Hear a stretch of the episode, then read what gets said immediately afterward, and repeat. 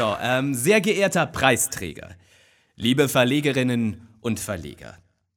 Als WEF-Chef haben Sie, Klaus-Martin Schwab, sich einen einmaligen Sonderstatus erobert. Kein anderer Mensch auf diesem Globus hat es geschafft, über so viele Jahrzehnte mit so vielen Reichen und Mächtigen auf Podien zu sitzen, in die Kameras zu lächeln und Hände zu schütteln. Was wäre die Globalisierung ohne Klaus Schwab? Sie sind uns allen ein Vorbild. Das alleine wäre preiswürdig. Doch nun gibt eine zunehmende Altersradikalität ihrer Pionierrolle noch einmal eine neue Dimension Sicherlich, schon lange profilieren sie sich als großer Mahner, der nicht nur Leadership, sondern auch Responsibility einfordert. Jetzt aber wird ihre Kapitalismuskritik fundamental. Ein Angriff auf das Prinzip von Angebot und Nachfrage. Und erst noch in eigener Sache. Diese nehmen wir jedenfalls dem spektakulären Interview, das sie vergangenes Wochenende der Südostschweiz am Sonntag gegeben haben. Mit fortschreitendem Alter neigt der Mensch ja dazu, die Vergangenheit zu glorifizieren. Nur Sie, Jahrgang 1938, sind auch hier eine Ausnahme. Ich schaue viel lieber in die Zukunft, denn sie ist faszinierender als die Vergangenheit, sagten sie im Gespräch. Selbst sie ließen sich aber dazu hinreißen, von der Vergangenheit zu schwärmen.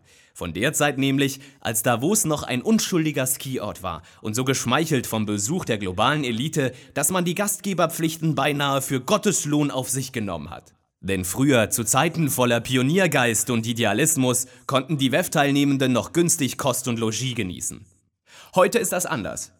Die Preistreiberei ist eine Belastung, sagen sie.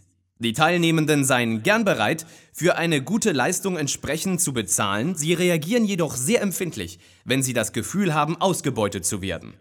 Preistreiberei und Ausbeutung. Am WEF. In Davos. Die renditegetriebenen Davoser Gastronomen, Hoteliers und Ferienwohnungsbesitzer bedienen sich bei den Reichen und zocken Bono, Trump und Gates ab. Darauf muss man erst mal kommen.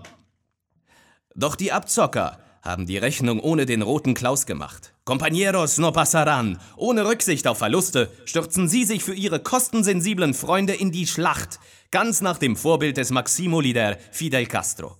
Falls sich die globale Elite nicht bald wieder kostengünstig verpflegen und entspannen darf, würden Sie nicht zögern, mit dem WEF ins Ausland zu ziehen, drohen Sie. Es ist nicht Ihr erster Akt des Widerstands. Mehrmals schon haben Sie die ungerechte Behandlung denunziert, durch die der Davoser Raubtierkapitalismus die armen Global Leader drangsaliert. Diesmal aber schwingt ein Hauch von Verzweiflung in Ihrem Appell mit. Die Lage wird dramatisch. Wir hoffen, dass der Aufstand erfolgreich ist dass das Davoser Kapital vor dem politischen Widerstand in die Knie gehen und den Wucher beenden muss. Leider besteht aber die Gefahr, dass die lokalen Renditejäger ganz einfach zu viel Marktmacht haben. Schließlich fand das WEF mit einer einzigen Ausnahme seit 1971 in Davos statt. Nur 2002 hatten sie das Treffen aus Solidarität nach den Terroranschlägen von 9-11 nach New York verschoben. Davos und WEF sind längst Synonyme. Wer hätte je vermuten können, dass die Davoser diese Tatsache schamlos zu Geld machen wollen?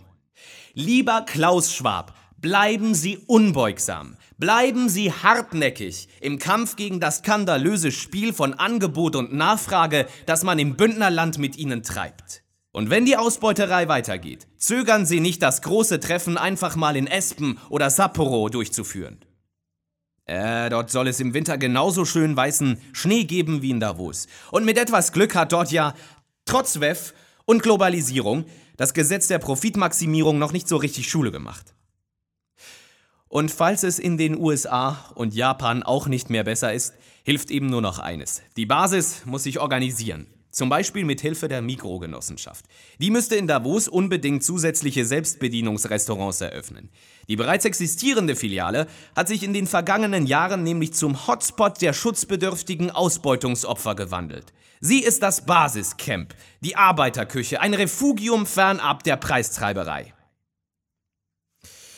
Verehrter Klaus Schwab, mehr denn je gebührt Ihnen ein Preis für Ihre Verdienste um die globale Elite. Erst jetzt verstehen wir, und es fällt uns wie Schuppen von den Augen. Kapitalisten aller Länder, vereinigt euch! Äh, war das nicht immer schon der geheime Slogan des WEF? Dankeschön.